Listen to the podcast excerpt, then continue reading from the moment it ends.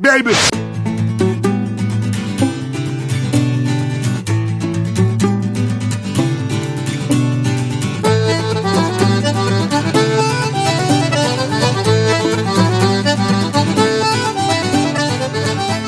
Bem, pessoal, hoje o nosso episódio vai ser sobre poluição nos oceanos.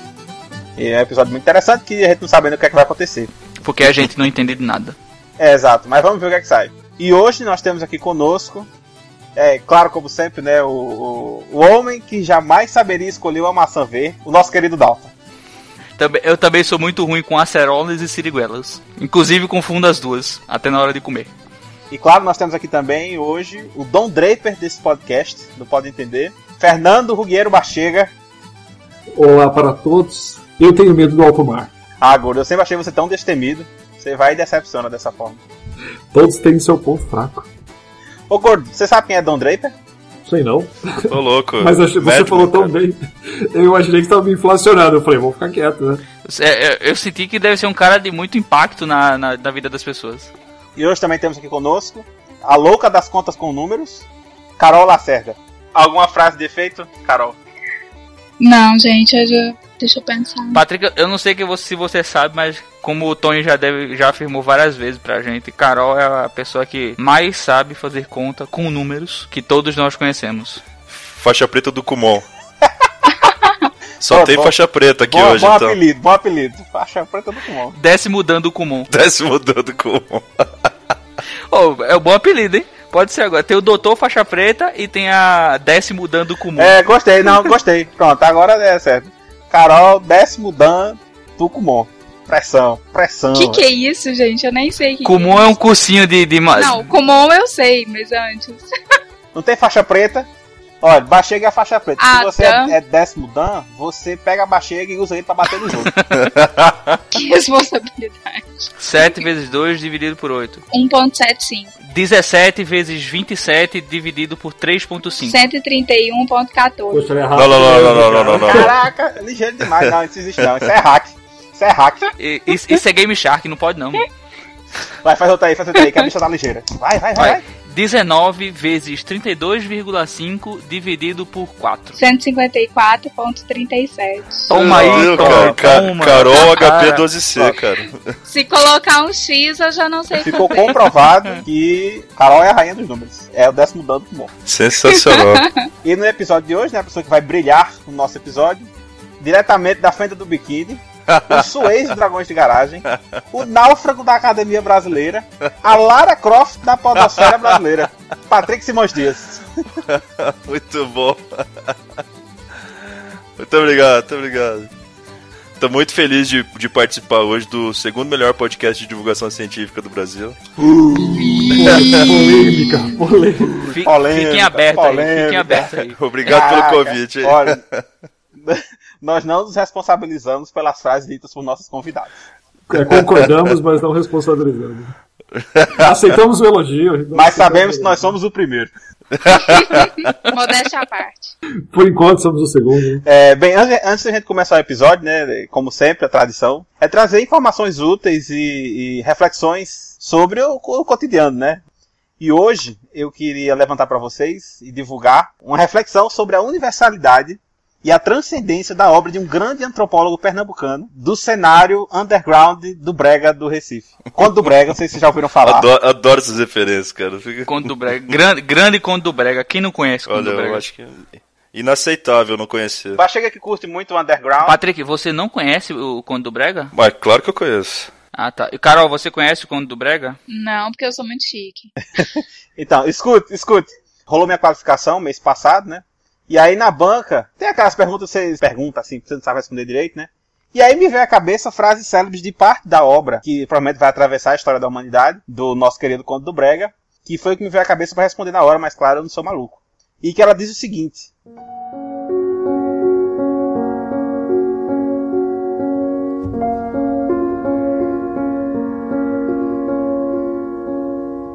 Faço de mim o que quero, faço o que quero em mim. Faço às vezes uma boa, mas também faço algumas ruins. Porque, meu bem, ninguém é perfeito e a vida é assim. Porque, meu bem, ninguém é perfeito e a vida é assim.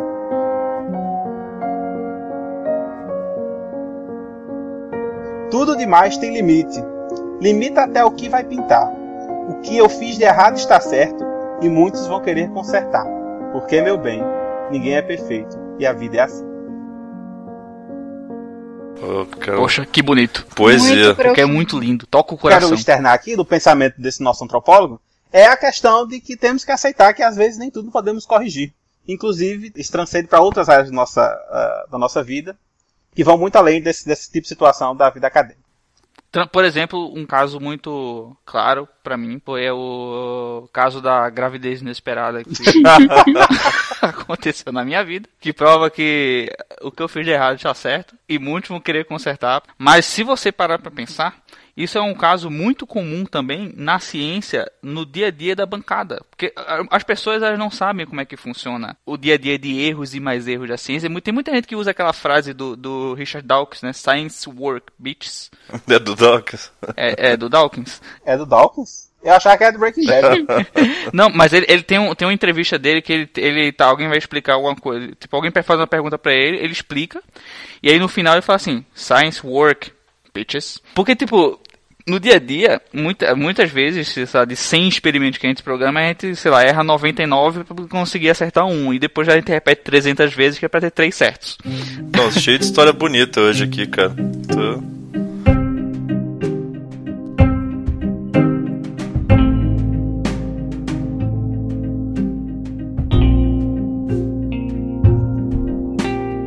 Patrick, você que é um pequeno, grande garoto da química e da oceanografia, por favor, quero que você formalmente se apresente para nós, para todos nós, quem é Patrick, o químico e oceanógrafo, por favor. O homem por trás do mito. O Jacques Cousteau. Ai, É uma entrevista de entrega. Quem é você? Quais são suas expectativas nesse lugar? Fa fa faça de conta que eu estou vestido de terno, sentado à sua frente, com a mão na sua coxa, olhando nos seus olhos e perguntando isso pra você. e você está querendo ser contratado. Poxa, quando o Dalton falou que era íntimo do Patrick, eu falei, ele, agora eles são íntimos mesmo. Não, então, o- hoje em dia eu sou desempregado. Não, brincadeira. Eu sou doutor titulado pela, pelo Instituto Oceanográfico da USP em Oceanografia Química. O meu mestrado foi em Oceanografia Química também. Na época era Oceanografia Química e Geológica, o programa. E a minha graduação é em Química. Acho que basicamente é isso. Assim, a minha área de trabalho dentro da Oceanografia Química é com poluição marinha. Que depois a gente vai entrar em detalhes para explicar o que mais que, que a área da Química trabalha com a oceanografia, né? O que mais que elas conversam. O Patrick, você fez graduação onde? Eu sou formado em Campo Grande, no Mato Grosso do Sul, cara. Eu sou nascido e crescido lá e vim para São Paulo depois que eu terminei a graduação. E o interesse pela oceanografia surgiu por causa de alguma coisa do curso? Ou. Cara, eu acho que a oceanografia foi uma coisa muito de moleque, assim, sabe? Querer conhecer o mar, você nasce e cresce no interior do Brasil sem nunca conhecer o mar e tal, não sei o que, você fica com aquela coisa, né? Enfim, e pra mim pelo menos foi assim, né? Não, não, não, tinha, não tinha contato com o mar até vir pra cá. Quando tu decidiu fazer química, tu já pensava em fazer coisa com oceanografia? Ou. Assim, um- o pequeno Patrick. Se um, se um dia você foi pequeno, Se algum dia eu fui pequeno.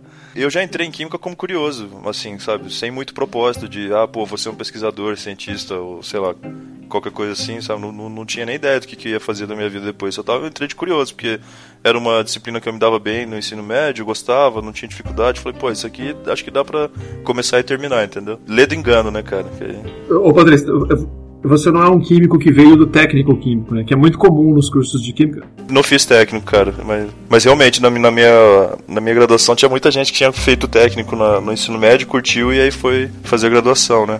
E normalmente essas pessoas têm um outro perfil, né? Durante o curso, assim. é, obviamente que alguns tendem mais para ir para pesquisa, mas outros tendem a ser é, uma forma, ter uma formação técnica mais sofisticada, né? Que não tem nenhum demérito nisso, né? O curso de química é aquele curso que, assim, tem muita gente que às vezes já trabalha como técnico e aí o cara só, às vezes, quer continuar no mercado de trabalho, né?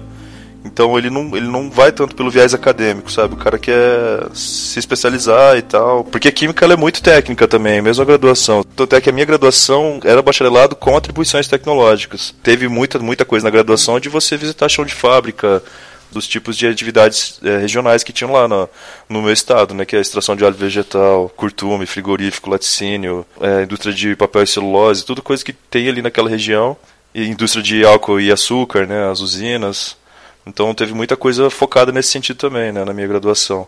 Muita gente que entrou entrou com esse foco, o cara queria conhecer isso aí, né, queria, porque já ou já trabalhava com isso ou queria ir trabalhar com isso. Mas muita gente entrou como eu, como curioso, e depois o cara foi gostando da, da, da química enquanto ciência pura, base, e foi pra academia, né, cara? Muita gente que formou comigo, muita gente, 10 pessoas, acho. É sempre assim, se considera exata, né? Uma, acho que uma das maiores turmas, acho, foi até. Existe um boato, assim, que eu já ouvi de, de alguns químicos, de que também o que é muito diferencial, assim, de você sair da química para ir pra área acadêmica é que é relativamente, assim, bem pago comparado a outros cursos dessa área mais biológica, vamos dizer assim, né? tipo, ou trabalhar em indústria? Tu acha que. É, eu acho que eu acho que tem bastante coisa no mercado de trabalho para quem é químico. Eu acho que dá sim, sabe? Apesar de muita gente ainda terminar a graduação e correr para o concurso, né? né? Por exemplo, eu quando, quando fui trabalhar com, quando eu decidi que eu ia trabalhar com ambiental, que foi na verdade o que me acabou me levando para a sonografia, todo mundo falava, putz, vai trabalhar na Petrobras, sabe? E hoje em dia, na verdade, eu atrapalho o serviço da Petrobras. Ainda bem, ainda bem, estamos, estamos, estamos orgulhosos de você. Não atrapalha não, né? A gente, a gente monitora as atividades. Orienta. Né? É. Tem muita, tem muita coisa no mercado de trabalho e acho que realmente, cara, por isso que muita gente acaba sendo tentado a trabalhar mesmo, assim, com fábrica, indústria e, e etc, né? É, eu realmente fiquei surpresa, porque geralmente quando fala em oceanografia, tudo isso você já associa direto com biologia, né? E você pensar que saiu da química para fazer esse caminho é muito interessante. Né? Então, mas isso é bem legal, cara. Mas assim, vocês querem que eu conte mais ou menos como foi rapidinho? Só, ah, lógico, tipo... não, não, pelo amor de Deus. Esse episódio é seu, rapaz. Você, Patrick, apesar do trocadilho, você é a estrela do programa. Então, é que assim, na graduação de Química, são quatro grandes áreas, basicamente, sabe? A Química Orgânica, Inorgânica, Química Analítica e a, e a Fisicoquímica. E aí tem as interfaces, etc., como que elas conversam entre si.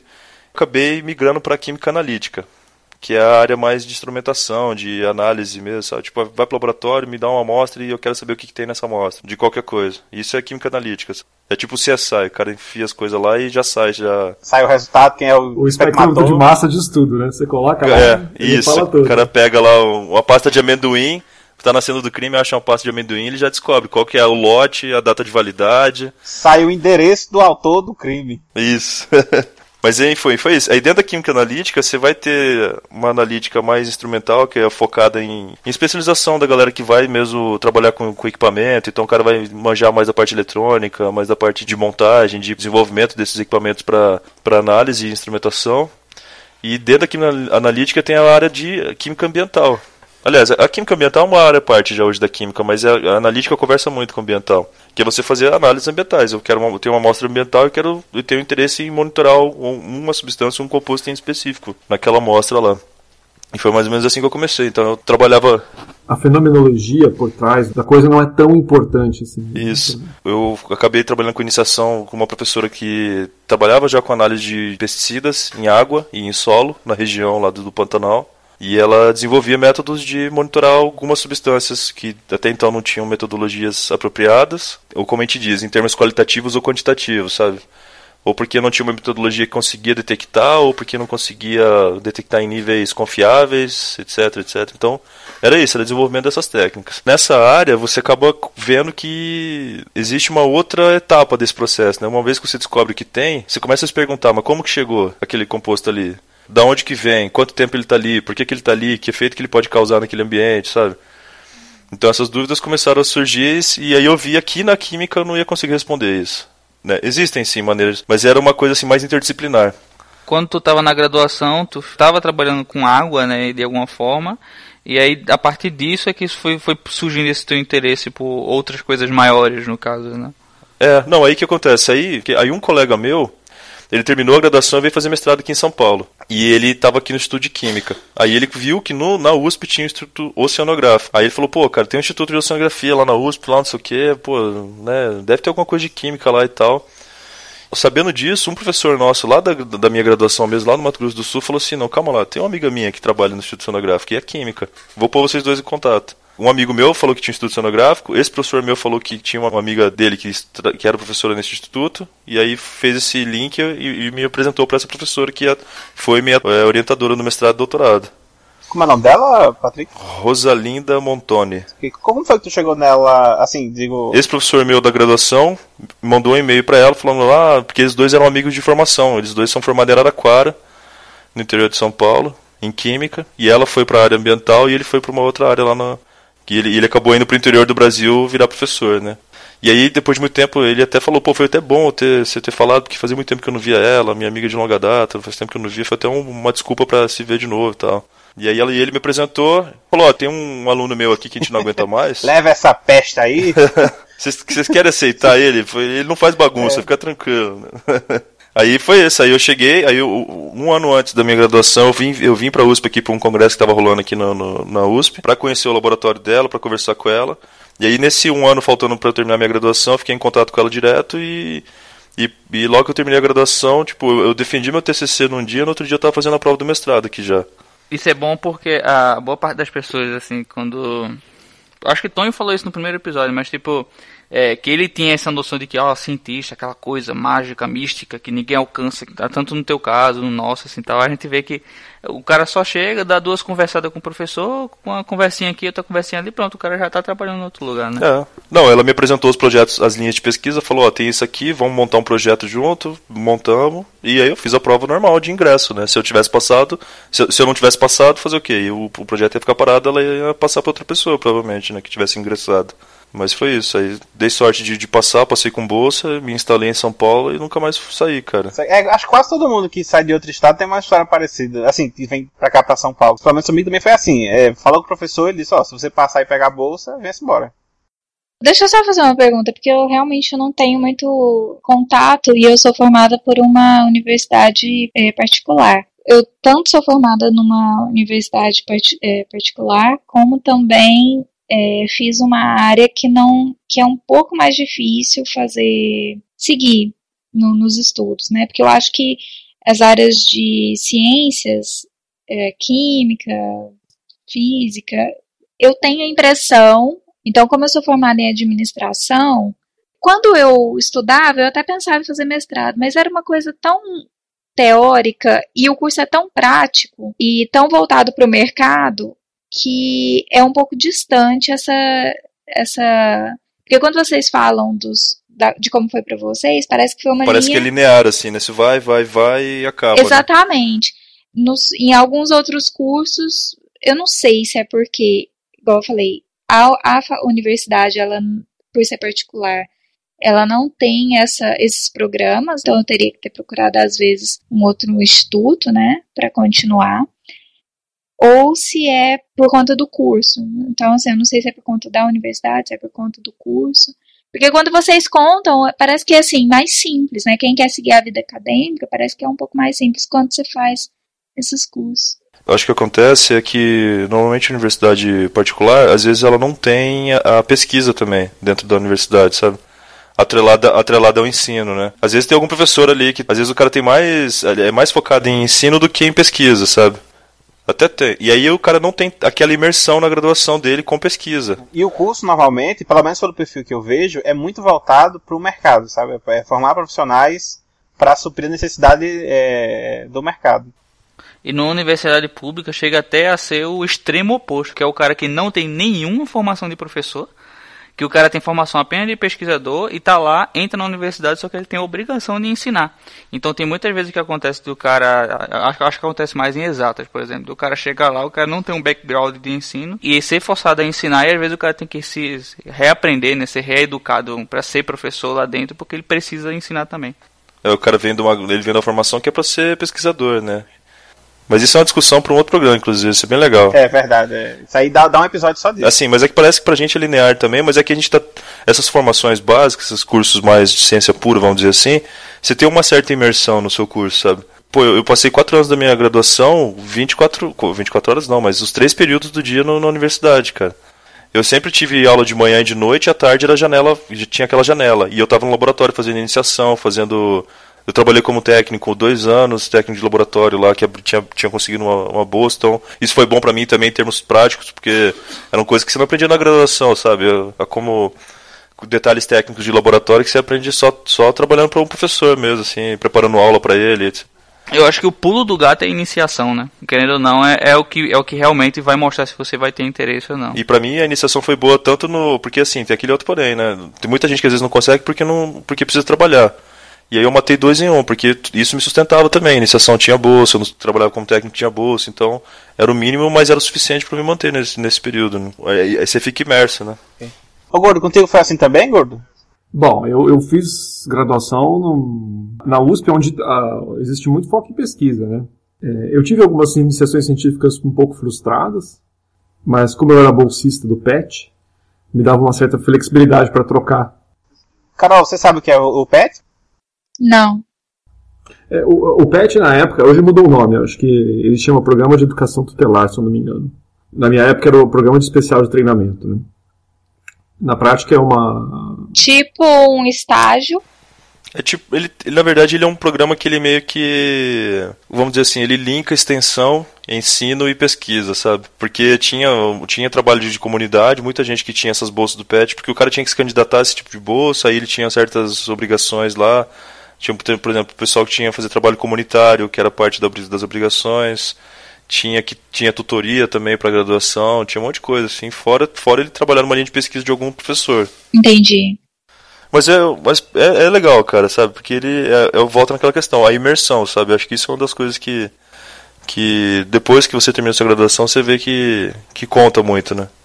Porque tem muita gente que não tem a relação com a universidade de você conseguir extrair tudo que você pode dali, né?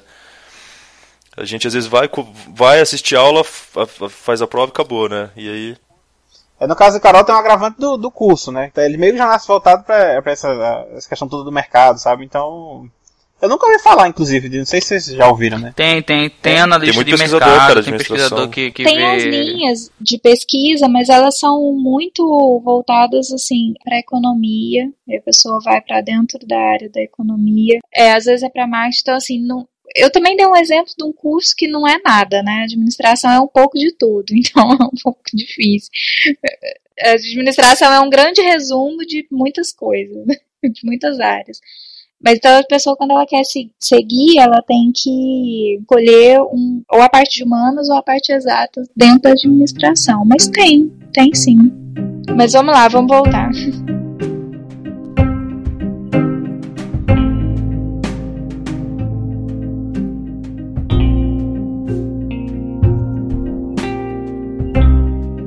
então tá, tu foi fazer o mestrado lá é, na UFSA Capital e tu trabalhou exatamente com o que por lá? Com poluição marinha, verificando a presença de alguns compostos, uma classe de compostos que a gente chama poluentes orgânicos persistentes, que são uma classe de compostos orgânicos, na sua maioria compostos organoclorados, organobromados. Dentre eles estão os pesticidas organoclorados, tem alguns outros compostos mais clássicos, dioxinas, furanos, PCBs, PBDs, todas essas siglas de partido político aí. Trabalhar com análise desses compostos em ambiente marinho, mais propriamente falando, na, em ilhas oceânicas, que é, foi o projeto que eu embarquei. Assim. O que, que é uma ilha oceânica? Ilhas oceânicas são ilhas que estão uma determinada distância da costa, assim, não é muito bem definido, mas mas é, é, meio assim no, no, olho, tipo, ó, isso aí tá distante tanto, é oceânico. Isso aqui é. Não, isso aqui é continental.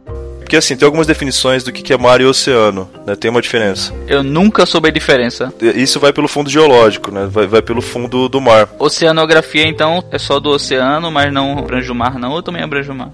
Não, tem a oceanografia costeira, que é a que estuda até a parte do talude continental. O talude é o que divide. Posso estar falando besteira agora, cara. Algum dia vocês vão ter que entrevistar um, um oceanógrafo geólogo aí. Mas acho que o que diferencia basicamente o mar e o oceano é o talude, que a gente chama, sabe? Tem uma área que está a uma determinada profundidade, que é mais ou menos constante, até vou chutar aí 100, 200 metros, que a gente chama de zona eufótica. O fundo do oceano faz aquele negócio, der 200 metros, 300 metros, 400 metros, fum, 4 mil metros de profundidade.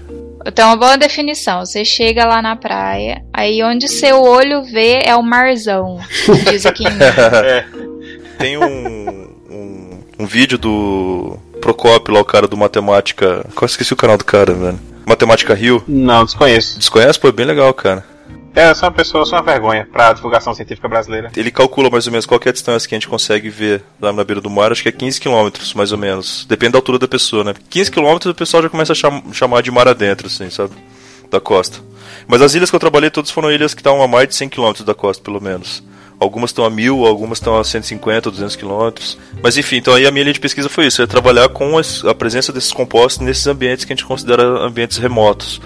O Patrick, você ia a campo, né? Fui, fui, cara. Fui em várias ilhas para fazer o trabalho de coleta. Que aí, esse é uma coisa totalmente diferente para quem é químico, sabe? Químico é rato, é rato de laboratório, né? Da vida inteira, tudo chega até você. Você não vai atrás das amostras. Tu nunca tinha andado de barco antes de, de chegar no mestrado? Nada, nada. Nem tinha visto mar, nem... Rapaz, eu queria fazer um comentário aqui antes que eu perca. Que assim, a primeira vez que eu vi a foto do teu perfil, eu já te imaginei com um tapa-olho antes de saber disso, sabe? e aí, com essa barba, eu fico imaginando logo na ponta do navio, sabe aqueles viking apontando pra frente, sabe? Homens, tragam-me mais uma garrafa de rum. Não, mas foi tudo uma experiência de, de, primeira viagem, assim, tudo, cara. Conhecer o mar, andar de, de, passar, marear, né, cara, passar mal. Mas assim, pra oceanógrafo, eu tenho muito pouca experiência com o mar, cara, né? No, quase nada do meu trabalho foi no mar mesmo, né? O mar era o caminho para chegar nas ilhas. A maior parte do trabalho era feito nas ilhas, né? E, e o meu trabalho era, era Aí é, essa é outra questão também, porque até então na, na, graduação eu trabalhava com o que a gente chama de matrizes abióticas. É solo, ar, água. É você monitorar a presença de, de, desses compostos que a gente chama de poluentes, contaminantes, nessas matrizes ambientais. A gente vai para o campo para coletar esse tipo de matriz, porque é ali que a gente vai monitorar. Então eu coleto ar, coleto água, coleto solo, para fazer análise dos, dos, contaminantes que podem estar ali. E leva para o laboratório. Isso, aí leva para o laboratório, no laboratório analisa a quantidade e o tipo de contaminante que tem ali. Isso na graduação. E na, na, na pós eu comecei a trabalhar com o que a gente chama de matrizes bióticas, que são os bichos que vivem nesses lugares. Eles servem como indicadores de contaminação pra gente também, de poluição. Então isso foi uma outra, foi uma outra coisa que foi diferente para mim, porque aí eu tive que começar a entender um pouco mais da fisiologia, a própria parte de ecologia, porque é, você entender os hábitos dos bichos, né, que que vivem nos locais onde você está interessado em monitorar alguns compostos em específico, que a gente chama, esses compostos todos que a gente chama, a gente chama de poluentes orgânicos persistentes são compostos antropogênicos, eles não são de origem natural, né? Então não tem como confundir com algum outro, algum fenômeno natural que produziu aquilo. Isso, é. Então você tem que você tem que entender todo o hábito de vida do animal, forrageio, onde, ele, onde, onde que ele se alimenta, o que, que ele come, quando que ele se reproduz, para onde ele vai, sabe? E nessas ilhas, a princípio, que tu estudou, elas né, não teriam contato nenhum, pelo menos não direto. Não existe fonte direta de contaminação desses compostos. A maioria deles são costeiros e, e continentais, né? E aí, como que chega lá é, era, o que, era uma das perguntas que a gente queria fazer, né? Responder. A gente quer saber o que, que tem, o quanto tem e como que chega e como que ele se distribui. São as principais perguntas que a gente, pelo menos a minha linha, né? Tu como químico provavelmente sentiu alguma dificuldade na hora de ter que lidar com animais e tudo mais. É, provavelmente tu foi com equipe para lá, né? Foi, foi, não, tudo que eu aprendi em campo foi com oceanógrafo, biólogo, zoólogo, ecólogo. Sempre tinha uma equipe, eu era o, o, o orelha da história, né? O cara que perguntava. Isso, é. É o cara que passava VIC na hora de abrir os bichos, né? E os caras, a galera tudo lidando com carcaça, porque o meu trabalho era esse, cara, era ir pras ilhas e, e, e ficar caçando bicho morto. No, no, meu caso, aves, porque as aves são bioindicadores desse, desses locais, como que a gente pode dizer, são os animais que mais representativos daquela localidade, porque eles são o nível trófico mais alto daquela localidade, que são animais que têm tempo de vida altíssimo, então eles têm um um tempo maior de contato com o ambiente para acumular os, os, compostos que estão ali naquele ambiente. O que, que, é esse nível trófico? O nível trófico é, é, a sequência na cadeia alimentar, né, como a gente conhece.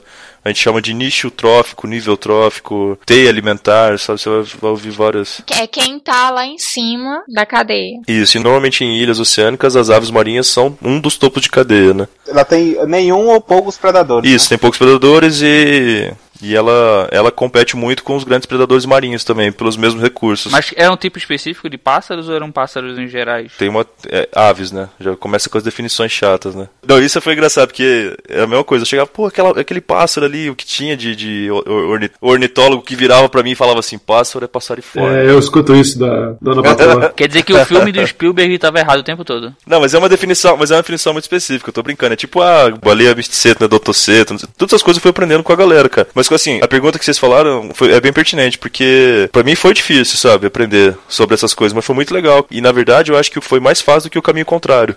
Porque no meu laboratório, no grupo de pesquisa, tinha muita gente que era biólogo, oceanógrafo, que ia trabalhar com química. E o cara não tinha rotina de trabalho de laboratório, sabe? De um laboratório de química. Então, tipo assim, fugiu um pouquinho do protocolo, o cara já não sabia como proceder. Também depois a parte de, de a parte mais de química fina, de identificação dos compostos, quantificação deles, validação de metodologia de análise, tudo isso era um pouco mais complicado para eles aprenderem do que eu aprender a parte. É, eu, eu tenho a impressão que isso é bem comum, sabe? Porque assim, no, no meu caso, eu tô um pouco mais nessa parte de exatas.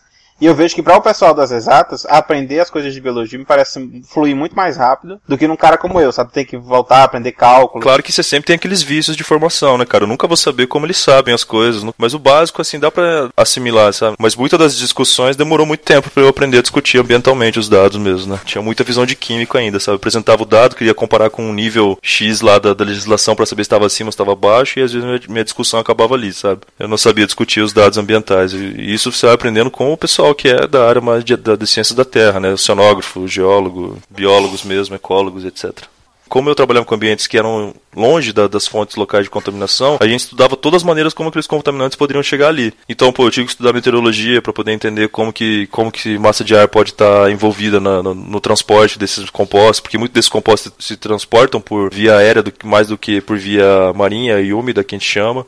Tive, que entender muito também, entender não, né, cara, assim, mas o básico de corrente marinha, de corrente oceânica, porque muitos compostos também podem estar absorvidos em material que está ali à deriva e chegar nessas ilhas, sabe?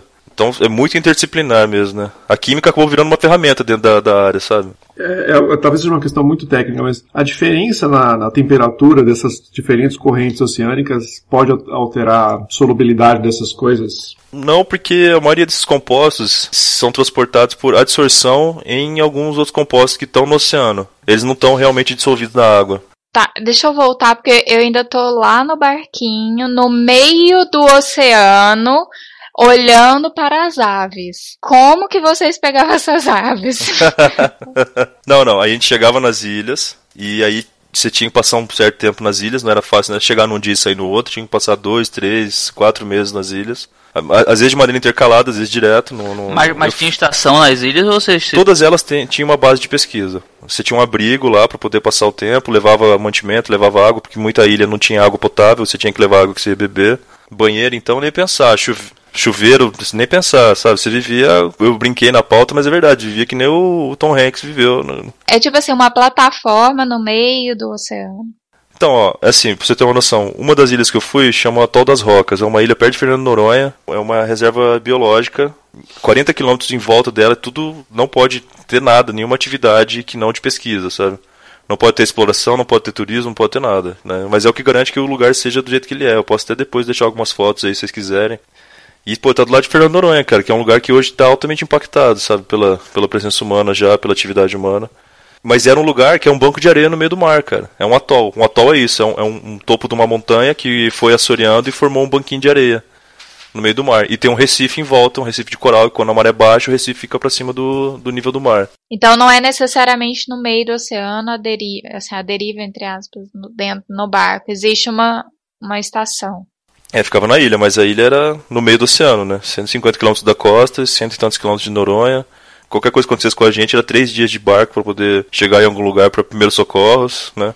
Aí você vai, passa um mês, dois, três, quatro, sabe? E aí, aí o atol, o atol não, o atol passava a cada dois meses eu, quando eu ia no. no... E, e, o que foi que você achou de resultados, assim, no, no, do que você estudou, os bichos que você pegou?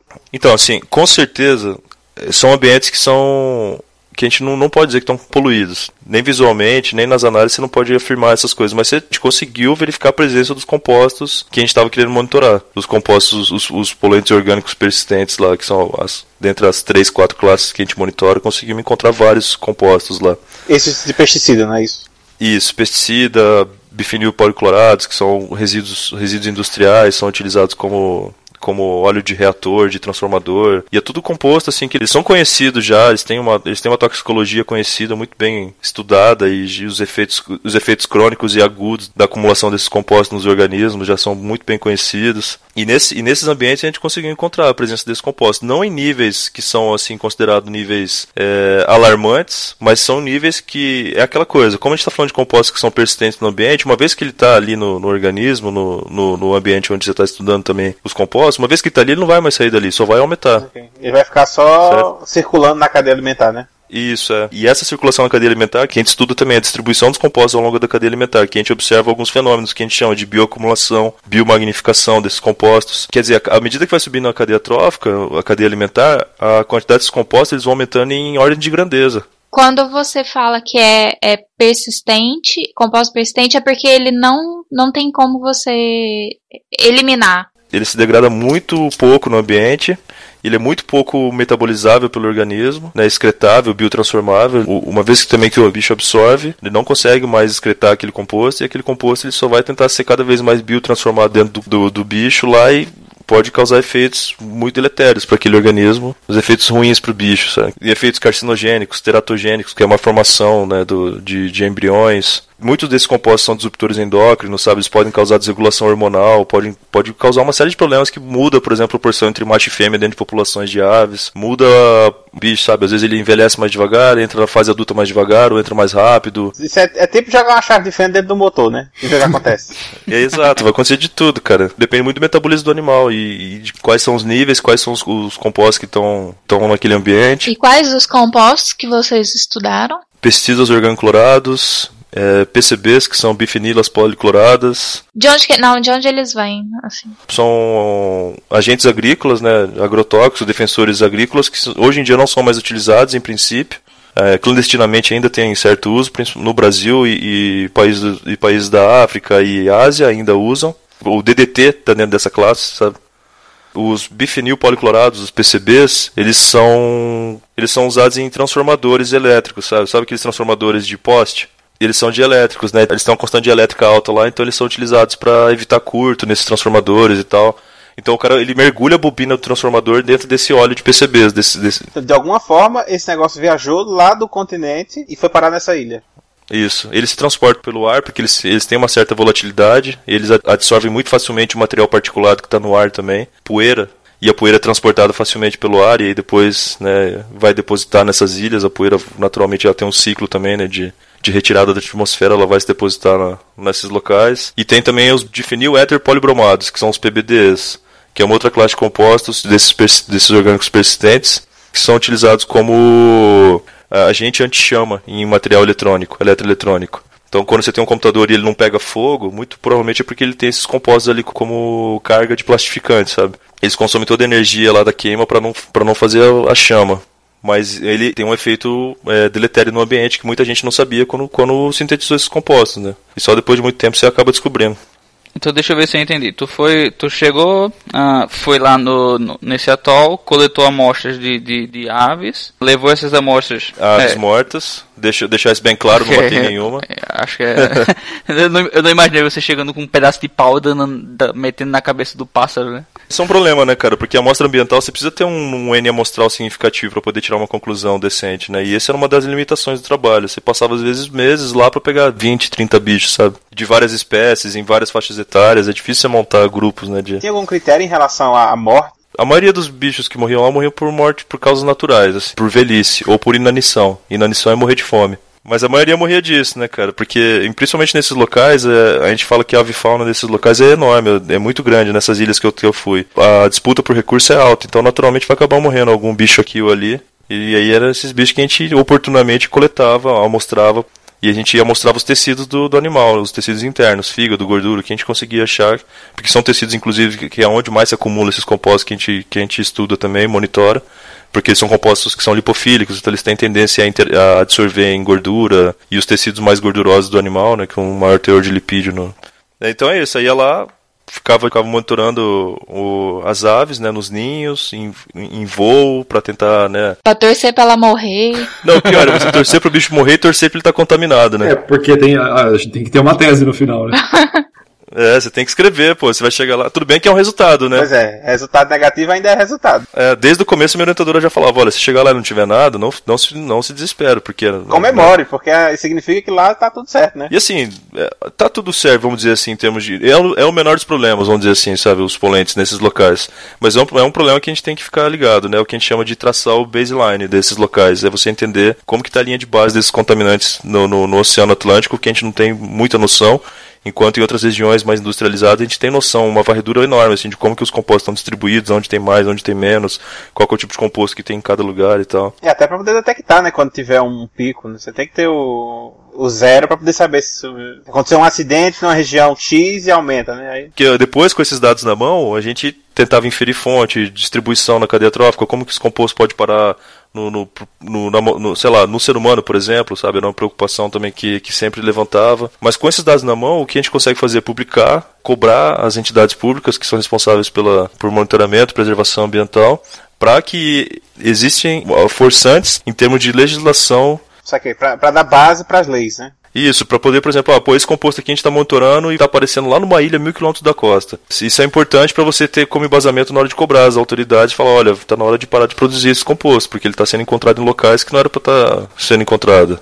É dar embasamento para toda essa argumentação também, né? No caso, existe alguma, sei lá, alguma entidade, algum instituto, alguma coisa que tem um esforço assim sistemático para monitorar isso? O IBAMA é o que mais conversa com a gente, assim, porque qualquer desastre ambiental que acontece, qualquer coisa assim, se eles sabem que tem alguma atividade, né, de se, se acontece algum efeito lá que, que sabe que é causado por esses contaminantes, eu tô, eu, tô... eu, eu res, me resi, resigno. Na mesma hora já vamos monitorar esse composto, ver como é que tá aquela região com relação à presença dessas substâncias químicas aí. Então existe uma articulação entre esses órgãos e os pesquisadores? Atualmente sim, está melhorando muito. Muitos dos projetos hoje em dia de licitação ambiental estão pedindo para monitorar esses compostos. O que antes era só fazer o EIA-RIMA de um local, sabe, o EIA-RIMA, estudo de impacto ambiental e o relatório de, de impacto de meio ambiente, que era lá monitorar a fauna e a flora, saber quantos espécimes tinham de cada espécie, né, para ver se depois se teve alguma mudança no número de, de indivíduos no, dentro da população, etc e tal. Hoje em dia já estão se preocupando também com essa característica de, de monitoramento mais fino.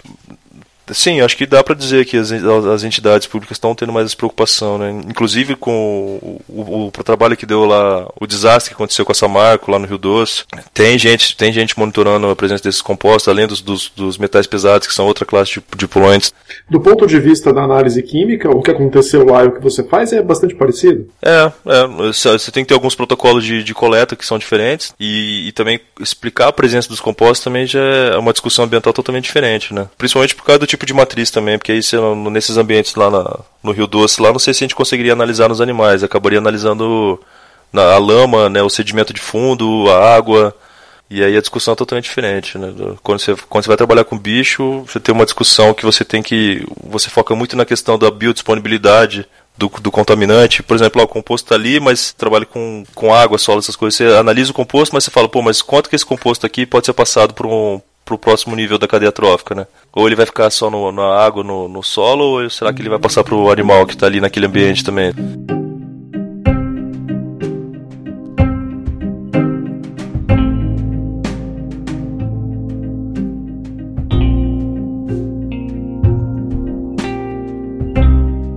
Tu já me falasse que tu tava lá na, na, na estação Antártida, na, da Antártica do Brasil que tem lá. Me explica desde o começo. Primeiro, me explica o que era essa estação e o que aconteceu lá.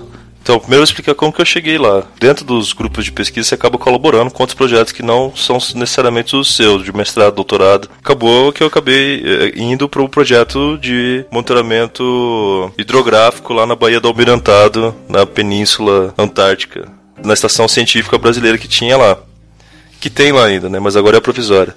Isso foi em 2012, mas é, o projeto mesmo, esse, projeto de monitoramento da região ali, então a gente estudava as propriedades fisicoquímicas da água, estudava a propriedade fisicoquímica do solo e, e fazia monitoramento também de contaminantes e monitoramento geoquímico também, que são alguns outros compostos que são estudados na, dentro da área da sonografia química, que são marcadores geológicos, geoquímicos. Então tinha um, um projeto grande assim que o, o meu grupo de, de pesquisa colaborava. E é um projeto que já está há mais de 20 anos lá na Antártica, nessa estação científica. Pesquisa na Antártica no Brasil já é desde 84, eu acho, cara. Já, já, já tá na trigésima expedição, já, se eu não me engano, trigésima quarta agora. Começou com módulos provisórios em 84, alguns containers que foram para lá, uns caras desbravando mesmo, né? Mas é, aí depois instalaram uma estação mesmo na, nessa península, numa ilha que chama Ilha Rei Jorge, que é na Península Antártica ali. Já tá para baixo dos 60 graus sul. E aí o meu grupo de pesquisa tem uma linha de pesquisa lá, colaborando com esse projeto, com um, outro, um projeto maior lá, que de monitoramento da região. E aí eu fui colaborar com eles lá nesse ano de 2012. Eu passei três meses lá, começo de janeiro até março. Só que aí não fiquei o período todo porque aconteceu um incidente lá, né, do, do incêndio na estação. O que foi, como é que foi esse incêndio? Tipo, tu sabe o que foi que aconteceu para que provocou esse incêndio? Cara, hoje em dia já tem os relatórios já explicando que foi um problema no gerador que são, eram quatro geradores movidos a, a etanol, metanol. No, no dia do incidente lá, um dos geradores estava sendo abastecido a mangueira de, de abastecimento, ela corta o abastecimento quando enche o gerador.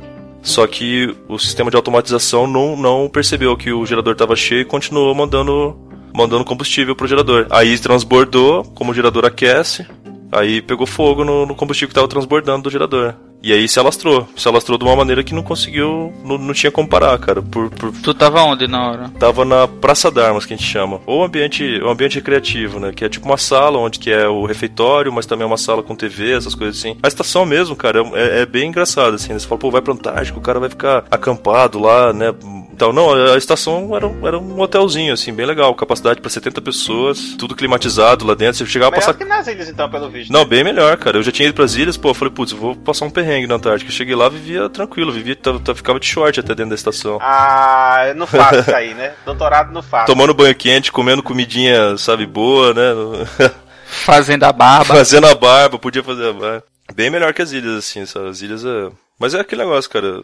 As ilhas é um, nego- é um negócio mais roots, mas ao mesmo tempo é bem legal você estar em contato com o ambiente também. Por exemplo, na Antártica não dá pra você ficar, né? Mas tem linha de pesquisa na Antártica que os caras vão ficar acampados três, quatro meses lá. E é bem complicado. No meio do gelo, cara, é bem complicado. No caso, tu foi fazer a mesma coisa, assim, em princípio, é estudar a distribuição desses compostos, que tu com- já comentou, nos animais, que o, no ambiente, de modo geral. E, Então, nesse, nessa expedição que eu fui, eu não consegui, não, não trabalhei com bicho, mas tinha gente trabalhando com pinguim, escua, que é uma ave lá grande que tem na Antártica, né, da ave de voo, né, essas aves. Não, não é ave que se arrasta na terra que nem pinguim. Mas o meu grupo de pesquisa já trabalhou com pinguim, com os pinípedes, que são os leões marinhos, as focas e demais lá. Não sei se a gente teve trabalho com orca e jubarte lá. Orca não, aliás, com jubarte, né? Mas os, todos os outros os organismos lá daquela região, muito amigo, alguns colegas meus trabalharam com líquen, com musgo também daquela região, que é um outro bioindicador de contaminação também. Alguns compostos é, específicos têm uma, têm uma resposta mais seletiva de acumulação nesses, nessas matrizes também. Tem gente que trabalhou com água de degelo, tem gente que trabalhou com solo, sedimento de fundo oceânico também.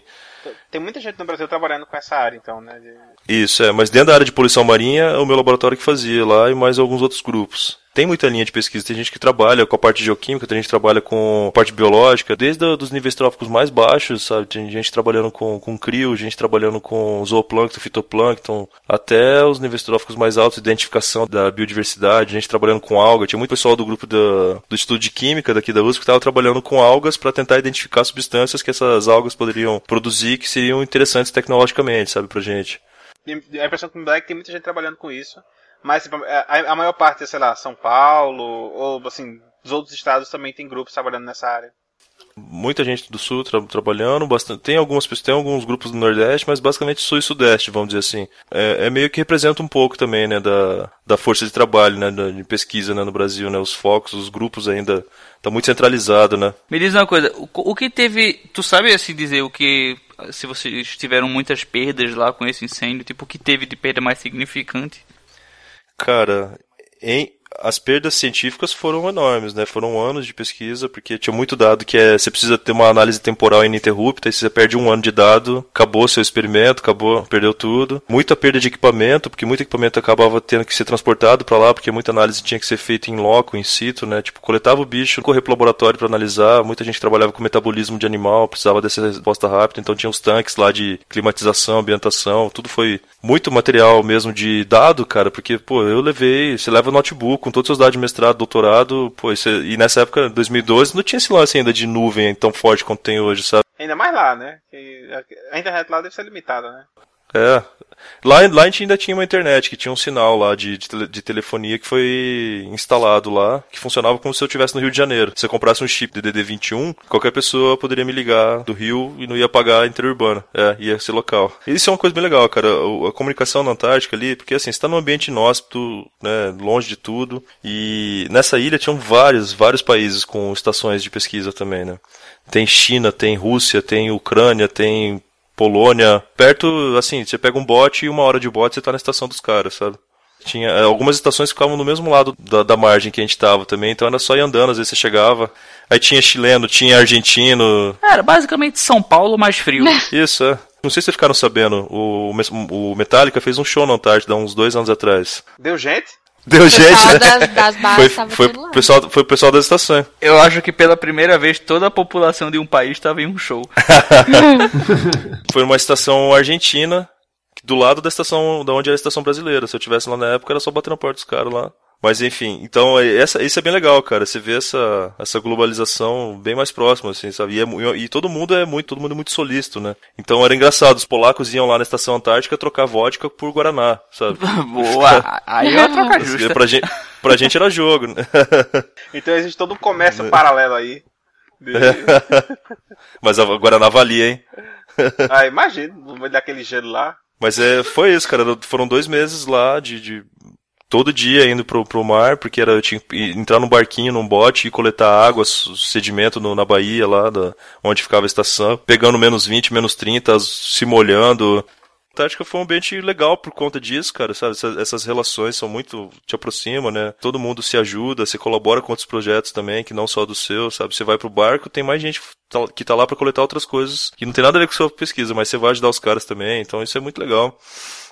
Ah, então, é. então valeu a pena ir pra lá. Valeu, cara, valeu muito, né? Pra você ver de perto como que funciona e tal.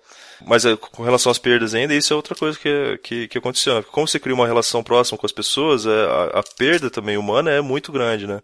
Então a gente perdeu duas pessoas lá, eram dois, eram dois senhores militares, cinquenta e tantos anos, acho, sabe? Tipo, idade dos nossos pais, assim, né, cara? Então você, você tem uma, você cria uma relação de respeito com os caras também, né? Porque eles estão representando uma, uma instituição, mas eles são pessoas também, né? Então você cria um apreço pela pessoa além da, da instituição que ele está representando, né? E aí duas pessoas, dois, dois senhores faleceram lá, os dois senhores mais gente fina que eu conheci. Foram tentar apagar o incêndio, eles faziam parte da brigada, mas não conseguiram voltar, cara. E foi bem triste. E foi assim, tipo, o incêndio rolou à meia-noite, uma hora da manhã. A gente teve que sair para fora da estação, pegar, tava com a roupa do corpo, pô, tava com uma calça tactel, não tava com mais nada. E joguei um casaco à noite, cai para menos 30, menos, sabe, dependendo do vento, a sensação térmica Caraca. Tinha, tem alguns abrigos em volta da estação, mas mesmo assim, eles não têm, não têm gerador funcionando, às vezes, necessariamente direto. Mantimento também não dá para todo mundo, o cobertor que tinha também não dá. Então, muita gente ficou de fora porque a gente ficava de longe, sabe, tentando ajudar e tal. E você vai para fora na correria, você tá com sangue quente, aí você pegamos só o casaco que, que era o que dava para pegar, todo o resto das minhas coisas ficou lá, perdi tudo, peguei só um casaco mesmo e, e com a roupa do corpo. E o pessoal das outras bases, quando aconteceu isso, eu imagino que eles devem ter socorrido, né? Quando rolou, era meia-noite, nessa época do ano, era mais ou menos final de fevereiro, tem uns 4, 5 horinhas de noite. E é noite mesmo, assim, final, começo do ano quase não tem noite, é tipo uma penumbra, sabe? É tipo o sol querendo se pôr, daqui a pouco ele se levanta. Agora nessa época do ano já fazia noite, então tava bem escuro, não tinha como ninguém resgatar a gente. A gente ia ter que esperar amanhecer para chegar para chegar qualquer ajuda, né? Por sorte, a gente conseguiu comunicar por rádio. O pessoal do, da Marinha comunicou por rádio as outras estações e aí logo, logo de manhã cedo poloneses mandaram um bote, argentino pararam com o navio lá perto para tentar conter o incêndio. Mas aí até, até, até quase a hora do amanhecer a gente não sabia que tinha perdido os dois caras lá. E aí você fala, aí você começa a fazer a contagem, você fala, pô, tá faltando alguém. E se, se, todo mundo lá morrendo de frio, sabe? Pô, aí daqui a pouco chega a notícia, ó, então os dois senhores lá ficaram lá dentro. E todo, aí você começa a ficar mal, porque você fala, pô, perdi isso, perdi aquilo, não sei o quê. Mas não é nada, né, cara, perto da, né? E os caras morreram, aí você fala, puta merda, né, cara? Você... Enfim. Então é, é, um, é um negócio pesado, assim, né, cara? Eu, eu, particularmente, eu não tenho mais tanta pretensão, nem tanta vontade de voltar para lá tão cedo. Entendi. Talvez no futuro. É, principalmente por causa do rumo que tomou as coisas depois, sabe? É, você conhece as coisas de perto, você, conhece, você vê o que é bom, mas você vê o que, é, o que tem de ruim também. E tem muita coisa que precisa melhorar em relação à administração lá do, do, do, do dos projetos científicos, sabe? O Brasil precisa urgentemente do Instituto Antártico, cara, sabe? A gente tá atrasado 100 anos, sabe? A Argentina já tem um Instituto Antártico há mais de 100 anos e a gente... E, enfim, isso são questões que têm que ser tratadas no âmbito legislativo, governamental, sabe? Porque para fazer pesquisa lá é muito difícil, cara. Tem que, olha, todos os pesquisadores que estão lá, tem muita gente que já tá lá faz mais de 20 anos, tem que dar o parabéns pra essa galera, viu, cara? Porque não é fácil. Pelo que eles fazem, pela dificuldade do local mesmo e os empecilhos mesmo, assim, que acontecem, né? E são pessoas, assim, idealistas, né, cara? Os caras estão lá, pô, o cara podia estar na casa dele, quentinho lá, né? Tinha senhores assim, cara, tinha um senhor lá que, que é geólogo, inclusive numa universidade de, de, daí, daí de Minas. O cara é um senhorzinho de 70, 80 anos, cara, subindo e descendo navio de corda, sabe? Escada de corda, descendo em botinho, com o mar batendo, o cara descia no bote e ia pra estação pra passar dois meses lá, entendeu? O cara não tá ali por dinheiro, por nada, né, cara? O cara tá ali por um ideal que não é nem conhecido fora do mundo acadêmico, não sabe? Nem, nem entre os pares, às vezes, muito, sabe? Tu falou que tem esses problemas, mas como é que hoje é administrado é, essa base? Como é que funciona essa relação? A, o projeto Antártico, ele é administrado inter, interministerialmente. São vários ministérios, Ministério do Meio Ambiente, Ministério E Ministério da Defesa, Ministério do Meio Ambiente, tem mais alguns, o Ministério do Turismo, acho que também, Ministério, sei lá. Mas é, é interministerial e eles têm uma secretaria interministerial, tem algumas governanças ali dentro que são representantes de cada um desses ministérios e eles administram todo o dinheiro que vai para a pesquisa e distribui para os projetos que são submetidos anualmente. Existem, ah, existem editais específicos para quem quer trabalhar na Antártida. Você submete um projeto lá, se for, se for aprovado, você recebe uma grana, aí você tem que fazer um treinamento um ano antes de ir para lá. É o TPA, treinamento pré-antártico, que você vai, que é um treinamento que a, que a Marinha oferece. É uma semana, um mês, dependendo do nível da pesquisa que você vai fazer. Porque quem vai ficar acampado tem que ficar, às vezes, uma, duas semanas de aprendendo mais técnicas de andar em neve, né, acompanhamento com alpinista e tal. A gente que vai ficar na estação tranquilo, não, não precisou fazer esse tipo de treinamento. Mas o, o, o básico, assim, só de primeiros socorros, de, de tudo, né, cara? Como, como andar em trilha de gelo, como andar no gelo, como, né, tudo o básico, né? Ô Patrick, existe, existe alguma situação de rotina lá do, do, dia a dia? Ah, tal dia tem vezes que tá tendo tempestade de neve, aí é mais complicado o dia que tá tendo tempestade de neve, alguma coisa assim do tipo? Tem, a gente tem o controle meteorológico é bem legal, cara, é muito preciso. Os caras conseguem te dar uma precisão assim, tipo um dia antes. Um dia antes falou, amanhã não vai dar pra sair, viu, gente? Ó, galera, daqui a pouco eu acho que vai estar tá meio ruim. É, mas, mas é, a gente brinca, cara, mas o tempo na Antártica ele vira de um jeito, cara. O céu tá aberto, sabe, o solzão assim, menos 10 graus, sabe? Calosão, né? Inclusive eu tomei banho lá, cara. Eu pulei lá na água no dia do meu aniversário. Não façam isso. Caraca, sério? É. Sem onda? Uh -huh. Sério, eu tenho as fotos. Depois eu ponho, porque já tô passando vergonha mesmo, vocês vão ver. Ah, foto no post mesmo. Foto no post. Mas, é... E aí, cara, esse... questão de duas, três horas, fecha o tempo, vem uma nevasca, sabe? Cobre a porta da estação de neve. Aí não sai, não sai. Você perde um dia de trabalho. E aí, às vezes, é, isso ferra toda a pesquisa, mas tudo bem, é isso, cara. Trabalhar com o meio ambiente é isso. Você não, você não vai bater de frente, cara. Seu ambiente é, você tem que trabalhar a favor, sabe? Você nunca vai. Mas enfim. Sempre tinha coisa para fazer, sempre punha a gente para fazer alguma coisa dentro, dentro, da estação. Sempre tinha banheiro para limpar, comida para fazer. Porque isso era obrigação da gente também, né? Gelo pra tirar da porta. Ó, oh, isso aqui é pergunta de leigo mesmo, assim. Que tipo de vida animal você encontra nos, nos arredores? Pinguim, é, foca, leão marinho, tá tudo lá da estação. Você passa por eles às vezes assim, sabe? 5, 10 metros. Mas eles chegam perto, tipo, da estação, do local onde tem as pessoas? Pinguim chega, pinguim já, pinguim já passa ali, dá bom dia, nem. E, mas o, que mais me surpreendeu foram a, as baleias, cara. Isso foi uma coisa que eu não esperava, assim, ver de tão perto, sabe? Você tá coletando num bote, você joga lá um. A gente tem um equipamento que chama Vanvin, que é tipo uma garra que vai, desce 100 metros mais ou menos, cata o fundo oceânico e traz para cima e você coleta em, tipo marmitinhas, e leva pro laboratório para depois analisar essas subamostras de fundo oceânico ali, do sedimento de fundo, né? E você tá ali, sua rotina é essa, você vai, tem os pontos de GPS no bot, aí você tem que, sei lá, é um dia inteiro andando na Bahia, coletando em cada ponto de GPS, aí daqui a pouco você tá ali, você, cara, levanta uma baleia, 5, 6 metros de, de distância de você, sabe? E sai, sai, ela não para de sair, aí ela se dobra e começa a entrar na água, começa a entrar, e começa a entrar, e começa a sair, sabe? Você fala, esse bicho não vai acabar nunca, cara. Aí daqui a pouco sai o filhote dele, sabe? Dá aquela borrifada de água, você já tá morrendo de frio, a água voa tudo em você. Que o bicho tá do lado mesmo, cara. 5, 6 metros, assim, sabe? Não é. Dá uma viradinha no bote. Não, dá um medo, cara, dá um, dá um cagaço. Mas isso assim, por sorte eu já tinha pras ilhas também, já tinha tido contato mais próximo com alguns animais também que você, em princípio, é pra ter medo e você fala, não, calma, também não é bem assim. Tipo sabe? pinguim, né? Pinguim é aterrorizante, cara. não, tipo o atol das rocas. O atol das rocas é berçário de tubarão. Então, às vezes, pra eu atravessar de uma, de uma ilha pra outra, porque são duas ilhazinhas, você tem que passar no meio dos tubarão. Tu ia nadando. Tem que ir nadando. Mas tu ia nadando? nadando. É. Sério? Aff, mas eu não ia nunca. É, Ué, a maré subia, a maré subia e vai passando, passa no meio dos tubarão, cara. Pa faz parece perigoso. é aquele negócio. Uma vez. Tu nadou com os tubarões. Tubarão limão, que são os tubarões que em princípio eles são de boa, sabe? Eles não são pra. É um tubarão que você dá pra chupar com vodka, né? Pega a vodka dos polacos aí. Cara, mas é aquele negócio, tipo assim, quando você tá com uma galera que você vê que tá todo mundo tranquilo, você não vai ser o cagão da história, né? Ah, mas eu vou. Pode estar tá se acabando o mundo. todo mundo de boa? Tá todo mundo de boa? Tô de boa, vamos, vamos aí. Ninguém tá de boa, mas tá todo mundo de boa. No, quando começar a gritar, aí você grita, né? Gente, o tubarão arrancou meu braço. Não, não, é de boa. Não, de continua, boa. continua. Tem outro, não tem? Vambora. Não, mas aí você vê que o animal tá num ambiente que ele tá em equilíbrio, sabe, cara? Não tem, não tem ameaça, não tem escassez de comida. Sabe, ele tá tranquilo, ele é um outro peixe como qualquer outro ali, só que com um marcado dentário pode arrancar o seu braço fora, né? é quem se importa com o braço, né? Só, mas é Então, mas aí, aí, aí tinha a tartaruga verde, que são tartarugas enormes também. Elas têm uma hidrodinâmica ferrada, né? Então você fala, puta, uma, uma dessas vai me acertar. Eu consegui pegar uma pequenininha, inclusive, porque quando a gente foi, uma das vezes que eu fui para pro Atual das Rocas, tinha gente do Tamar, fazendo monitoramento de tartaruga pelo Tamar, e tinham que entrar nas piscinas quando a maré baixava, porque aí as, as, as, as tartarugas pequenininhas ficavam presas dentro das piscininhas naturais que, se, que tem. E aí você tem que entrar lá e nadar atrás da bicha pra catar ela, cara. E é difícil, hein? Mas eu consegui pegar umas na mão também. Tem umas fotos também, eu vou deixar tudo aí pra vocês. Nessas ilhas, inclusive, por exemplo, outro perigo que você não acha que é um perigo são as aves mesmo, cara. Você entrar no ninho de uma ave, sabe? Você tem 100 aves em volta de você. Spielberg estava é, certo. O, o Hitchcock, cara, se, se você assiste Hitchcock e vai pra uma ilha dessa, você fica no cagaço. Você fala, puta, agora, hoje que eu vou morrer de bicada. e eu levava bicada, cagada, sabe? Porra, ah, mas biologia é isso aí mesmo, rapaz. Se é, se é pra encarar os bichos, daí é pegar isso aí mesmo. Né? Outra dificuldade, por exemplo, uma das ilhas que eu fui, o arquipélago, o arquipélago de Trindade, que é uma ilha que tá a mil quilômetros da costa, cara, 5, 6 dias de navio, se o navio não quebra, porque já aconteceu de quebrar. No meio do mar, você fica à deriva. E o que é que faz? Aí pede socorro e espera, né? Pede socorro e espera, cara.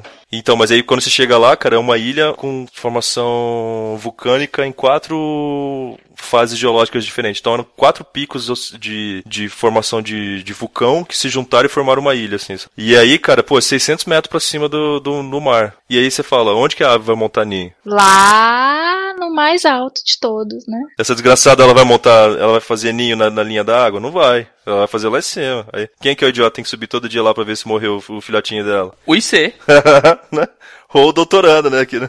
Carol, você sabe o que é IC, né, Carol? Hum, não. IC é iniciação científica. É o nível mais baixo da. da o nível mais baixo.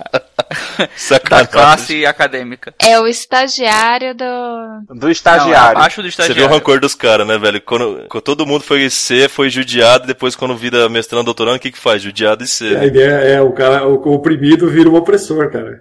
É assim que funciona a cadeia trófica. Exatamente. É, acho que é assim, existem tradições que merecem ser respeitadas, e essa é uma delas. Você não entendia na época, né, também. Mas enfim, é, então, acho que você começa a ter esse contato com a natureza, cara, e aí é meio gradual. Eu quando fui pra Antártida já tava tranquilo, sabe? Sabia, se acontecesse alguma merda, você fala, putz, é, meu amigão, ficar por aqui mesmo, tem que fazer. Valeu, foi bom, foi uma boa vida, né? Mas é engraçado, cara, que eu via, eu via isso no olho da, da minha namorada, da minha esposa hoje, né? Toda vez que eu saía, era aquele tchau que você falava. Posso não voltar mais. Saiba porque... que eu te amei, né? Não, porque é verdade, cara. Você tá, você tá num lugar, cara, que se você quebra, se você toma um arranhão, se você leva um corte, cara, tudo é mais agravado, sabe? Porque no, você não tem um pronto-socorro ali, você não tem um hospitalzinho que vai lá e faz uma sutura na hora que você precisa, põe um osso no lugar, sabe? Mas é, ao mesmo tempo você começa a perder as regalias também, você começa a perder a frescura da vida, assim, sabe? Você, muita coisa você fala, ah, cara, vamos lá, vamos fazer isso aí, vou ficar de frescura. Hoje em dia eu não tenho mais vergonha de cagar na frente de ninguém. Warning. You are now in forbidden space. Forbidden Smurshmaden! Ah, é justo. E, e, limpar com a mão, e né? limpar com a mão. E depois ir almoçar. Não, aí é demais. Não, e é legal, cara, porque, por exemplo, eu ia para as ilhas e, as, e, muitas das ilhas não tinha água potável, tinha que tomar banho na água do mar, com shampoo, porque o sabão não faz espuma. Aí quando você viu as meninas lá, cara, que passava 3, 4 meses no, no mar, tom, né, no, no, numas ilhas dessas, tomando banho de shampoo, sabe? Cê, aí você chega no, no, no, continente, você vê as gurias reclamando porque não tem um shampoo lá, o anti-quebra, não sei o que, porque o cabelo dela tá oleoso, não sei o que, você fala, pô, não, menos. Ó, oh, vocês fizeram microbio, né? É bio, bio sabe, sabe o que, que é? Então, mas vocês tiveram disciplina de microbiologia. Sabe o que, que é você passar dois, três meses comendo num prato que você não lavou? Parece muito limpo. que beleza. É lavar na água do mar com areia, tá ligado? É, não tem, você não pode, você não pode usar detergente, você não pode usar muito dessas coisas nem nada, sabe, nesse lugar. É, até pra não contaminar, é. né, lá, né? Então, lavava na água do mar, esfregava com a areia da, da, da praia, pra tirar, não tinha bucha, não tinha nada. E tá limpo. Dava uma enxaguadinha na água do mar de novo. O sabor do mar. E é engraçado que teve um estudo que mostrou que a areia do Atol das Rocas, por exemplo, ela é 50% sílica, que é concha, e 50% guano. Guano é fezes de ave. Boa! É bom assim. Um nome melhor, um nome melhor. Porque ele, ele, ele, ele cimenta, sabe? Ele vira um cascalhinho e compõe a areia do lugar. Assim. É, gente, bicho de goiaba é goiaba, né? É, ué, isso aí. Você para, você vai perdendo essas, você vai perdendo essas. Pra mim, pra mim foi uma experiência válida muito nesse sentido, assim, sabe, cara? Pra... E tu pretende continuar, então, nessa área aí, e ir pro campo? Pra hoje eu tô num projeto no mesmo laboratório, trabalhando com uma consultoria, prestação de serviço para licenciamento de atividade de exploração da Petrobras aqui no, no litoral de São Paulo. Eles têm uma bacia de exploração e para eles explorarem é condição sine qua non. Toca a Marília Gabriela. Então, a gente monitora os bichos que aparecem encalhados nas praias. Apareceu encalhado, se ele tá morto, a gente faz biópsia. A gente não, tem uma equipe que faz biópsia, manda análise, manda o tecido que a gente considera lá interessante de monitorar os compostos lá que a Petrobras quer que a gente monitore. Petrobras não, o IBAMA, aliás, que é o IBAMA que controla as atividades deles. E aí eles mandam pra gente esses tecidos, a gente analisa em laboratório e passa o relatório depois pra eles, né, dizendo o que que tinha e tal. E é uma outra classe de compostos, uma classe nova de compostos que eu não trabalhei no mestrado e doutorado, que são os HPAs, hidrocarboneto policíclicos aromáticos são compostos de petróleo. Alguns são antrópicos, alguns são, são naturais. Eles podem ocorrer naturalmente na natureza por, por queima de matéria orgânica, sabe? Ou pode ser por fonte petrolífica também, né? Petrogênica, que a gente chama. Então a gente Mas tem como diferenciar? Se, se tu achar. tem como diferenciar, tem como diferenciar. Saber se o composto ele era de origem petrogênica ou, ou pirolítica, que a gente chama. E se era pirolítica de queima de, de, de petróleo ou de queima de madeira ou de queima de qualquer outra coisa assim, sabe? Você tem como saber isso ainda. Continua na USP, né? Da capital. Isso, continuo na USP, no, no mesmo laboratório, Química Orgânica Marinha, no Instituto Oceanográfico da USP. Pode bater na porta quem quiser lá, que eu ponho os IC pra explicar. Mas é isso, atualmente estou fazendo isso, cara. E tem algumas outras atividades que durante o período do doutorado não tinha condição de fazer e que só quando você termina o doutorado você percebe o quanto que te consumia em tempo e, e esforço, né, cara? Hoje eu ta- também estou colaborando com o pessoal do Dragões de Garagem, com o, o projeto do podcast lá de divulgação científica. Ah, claro. I- inclusive, eu gostaria de declarar aqui que os Dragões de Garagem são oficialmente nossos padrinhos. E, pra quem não sabe, existe uma máfia. A gente fica muito feliz, cara. O, quando, a gente viu, quando a gente viu Pode Entender a primeira vez, a gente falou, pô, isso aqui tem como ficar bom. Basta a gente colaborar. Sacanagem. Sacanagem. Quem que tá falando, cara? Mas é isso, cara. Eu tenho os outros hobbies. Aqui em São Paulo também eu trabalho numa cervejaria. No meio do doutorado você acaba criando alguma coisa pra se parecer, né, cara? Você tem que se parecer. Você quer fazer alguma coisa totalmente diferente do que você faz na, na academia, né? Aí eu juntei alguns conhecimentos da graduação, mais uns colegas meus que também estavam afim de fazer as coisas em casa. A gente começou a fazer em casa e depois eu peguei uma cervejaria pra trabalhar. Trabalho como químico responsável dela também. Ó, então aqui o endereço é Uberlândia. Vou te passar o CEP. Queria experimentar pra ver se é bom. Vai eu faço degustação, de né? graça.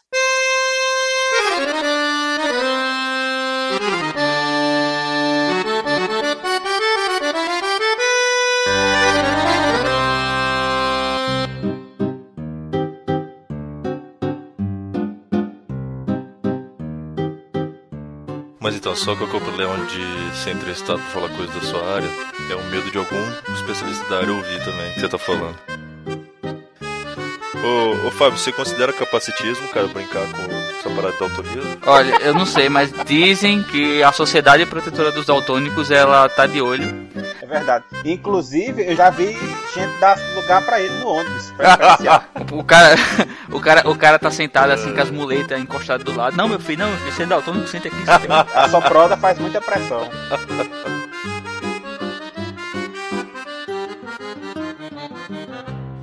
Já que eu não sou do meio acadêmico, gente, em todos os lugares é assim. Quem faz o trabalho duro mesmo é quem não tá lá em cima no topo Acho justo. Acho... Você, você trabalha onde? Banco, cara? banco. É, ela fica sentada jogando pão pros pombos. E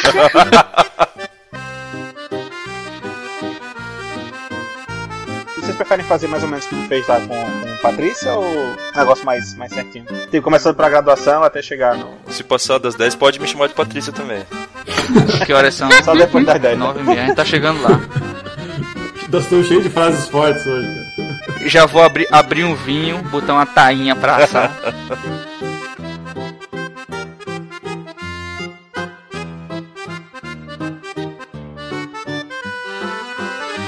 Mas tem uma que. Mas acho que o. Fernando Noronha é de Pernambuco, né? Ah, sem dúvida, nunca duvido disso.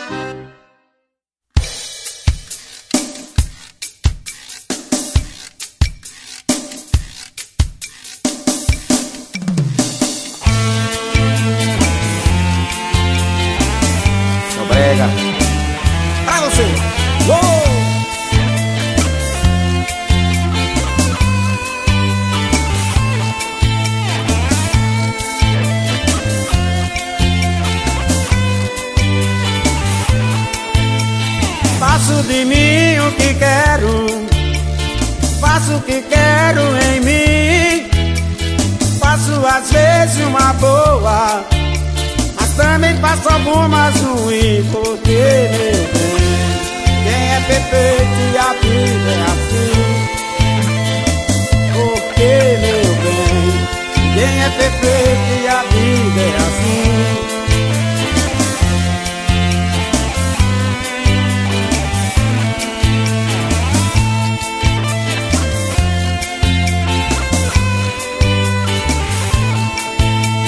Tudo demais tem limite. Limita até o que vai pintar. O que eu fiz errado está certo. E muitos vão querer consertar. Porque, meu bem, quem é perfeito e a vida é assim. Porque, meu bem, ninguém é perfeito e a vida é assim.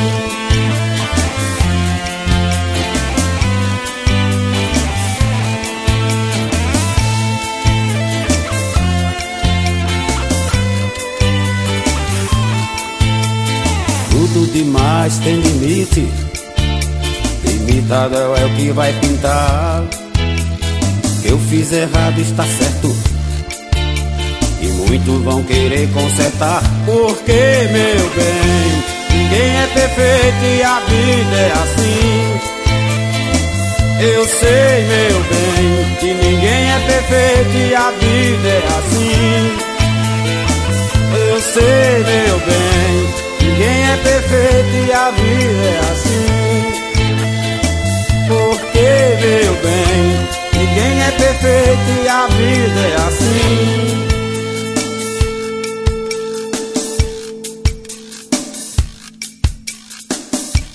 Só brega pra você.